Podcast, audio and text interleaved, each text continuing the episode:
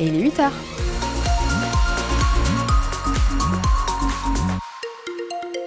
« 8h et Prenez le parapluie, c'est un conseil pour ce matin. Ceci dit, il faudrait pas qu'il s'envole quand même.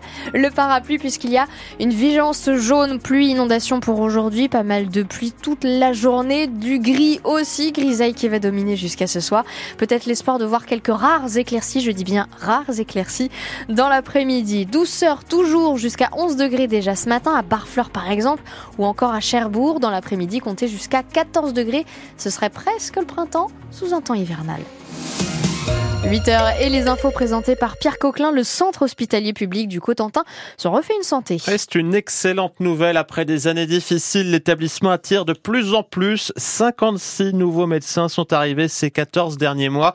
L'hôpital a dû faire face à 18 départs. De bons résultats expliqués par euh, l'arrivée de nouveaux outils de pointe, comme le plateau de coronarographie pour les maladies cardiaques, un dynamisme retrouvé qui place l'hôpital du Cotentin dans un cercle très vertueux, Anthony Rimbaud. Oui, c'est l'effet boule de neige. Hein. Plus il y a de recrutement, plus les médecins ont envie de venir et même d'y revenir. Dans le cas de Margot Le RIC, chère bourgeoise d'origine, cette dermato-infectiologue fait partie des nouveaux arrivants au centre hospitalier public du Cotentin. J'ai vu effectivement l'évolution avec euh, le recrutement, avec euh, l'amélioration quand même des conditions de travail euh, sur Cherbourg, sur l'hôpital, qui m'ont donné envie d'y revenir. Aux urgences de l'hôpital, 19 praticiens seniors ont rejoint l'équipe ces derniers mois, 10 médecins supplémentaires aussi en anesthésie des renforts, il y en a également en gynécologie ou en radiothérapie. Des recrutements qui permettent de renforcer l'offre de soins sur le territoire.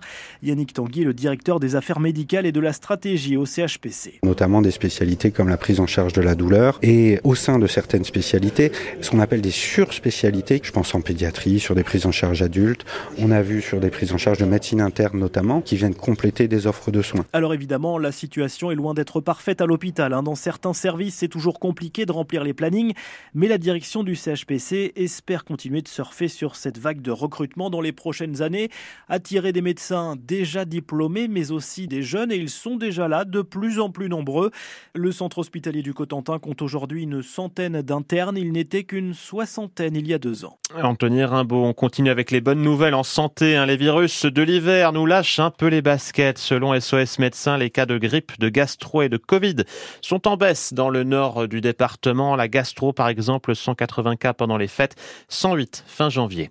Les agents chargés de la protection du site nucléaire de Flamanville expriment leur ras-le-bol. Des discussions ont lieu avec la direction sur les conditions de travail. Les syndicats demandent plus de personnel, du matériel et une meilleure reconnaissance à l'aube de la mise en route de l'EPR.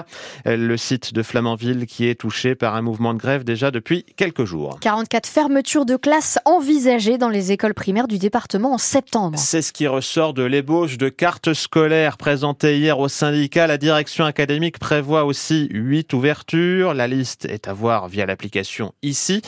Une carte scolaire rejetée par l'ensemble des organisations d'enseignants. Florence Déramé du syndicat Sud Éducation dénonce le manque de pragmatisme de la direction académique très critique et un peu, euh, un peu abattu hein, par euh, le manque d'annonces aujourd'hui, puisque on rentre euh, dans ce CSA avec une fiche de route qui nous a été soumise cette semaine, qui est celle de l'inspecteur d'académie, nous faisant part qu'il envisage 45 fermetures pour le département de classe, hein, pour 8 ouvertures de classe, et en fait après 3 heures et demie de discussion, en reprenant les écoles une à une, nous ressortons avec une annonce de 44 fermetures de classe, donc il y a un bouger d'une seule classe. Là, on est vraiment sur euh, de l'immobilisme total. Hein. Euh, voilà, on ne s'est jamais euh, vu échanger aussi longuement pour ne rien obtenir, en fait, hein, si ce n'est une écoute éventuelle, hein, mais,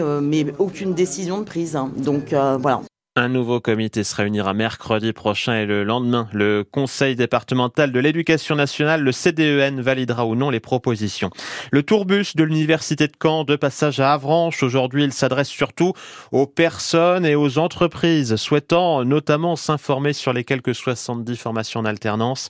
L'université compte 2000 apprentis et 1300 entreprises partenaires dans la région. Le bus fait escale donc place de la mairie à Avranches. C'est de 10h à 18h. Ils avaient dépouillé plusieurs églises manchoises il y a dix ans. Un couple de châtelains a été condamné avant-hier par le tribunal de Rennes. Lui a écopé d'une peine d'un an de prison avec sursis et 15 000 euros d'amende et elle d'une amende de 10 000 euros.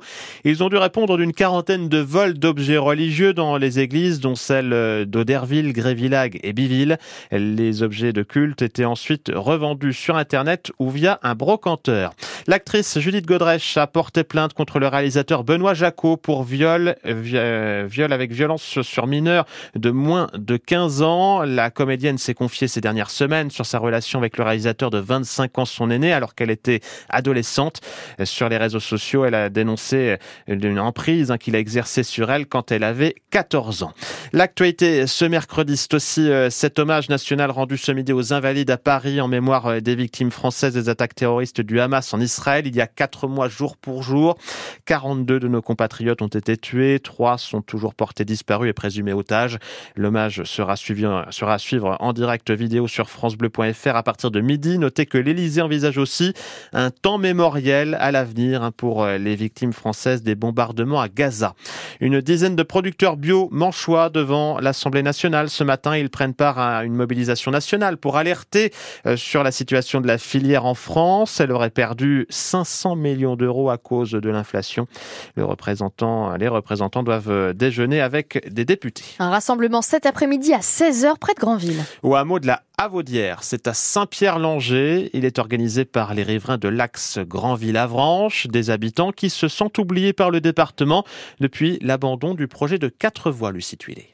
Quand on se garde devant nos maisons, on peut à peine ouvrir la portière, on est frôlé par les camions et ça tremble de partout, s'indigne Anne qui vit au hameau du Tard. Je ne vous parle même pas de la possibilité de traverser la route. Quelquefois, on attend 10 minutes. Vous imaginez 15 000 véhicules jour, voire 20 000 l'été ce que les gens subissent. Les camions par moment, mais c'est et les motos et tout ça la nuit, c'est c'est un festival. Et dans la journée, ça résonne en plus dans le fond du vallon. Alors déjà c'est dangereux. Une de ses voisines au hameau de la Havaudière. Les nuisances sonores, alors là je vous dis pas, c'est horrible, constante, un jour et nuit. Euh, les murs qui se fissurent, donc c'est visible. Hein. Normalement, le projet aurait dû contourner nos hameaux. Or désormais, seul un contournement de la zone d'activité du Croissant à Saint-Père-sur-Mer semble envisagé, déplorent les deux riveraines. On comprend qu'il faille préserver les zones humides, mais là on nous oublie complètement. Les voitures, elles vont toujours continuer à passer par chez nous. C'est vraiment de pire en pire. Il y a de plus en plus de monde, même en week-end, ça bouchonne à partir du hameau du Tard jusqu'à Saint-Père, jusqu'au rond-point du CCI et même un peu plus. Donc c'est pas normal. On est tout à fait conscient qu'il faut euh, respecter euh, la biodiversité, etc. Mais à un moment, l'humain aussi fait partie de la biodiversité, quoi. Faut aussi le préserver. Les riverains ont prévu de se rassembler au hameau de la Havaudière pour être visibles dans l'espoir d'être entendus. Lucie Tuilé. Et puis on termine avec cette histoire au Royaume-Uni. Un âne de 15 ans qui est tombé gravement malade ces derniers jours. L'animal ne s'alimentait pas depuis la mort de sa mère. Il a développé une occlusion intestinale. Les vétérinaires ont eu une idée pour dissoudre les solides dans son estomac. Ils lui ont fait ingérer 24 litres de coca. Et ouais, et visiblement ça a fait son effet depuis. L'animal pète le feu.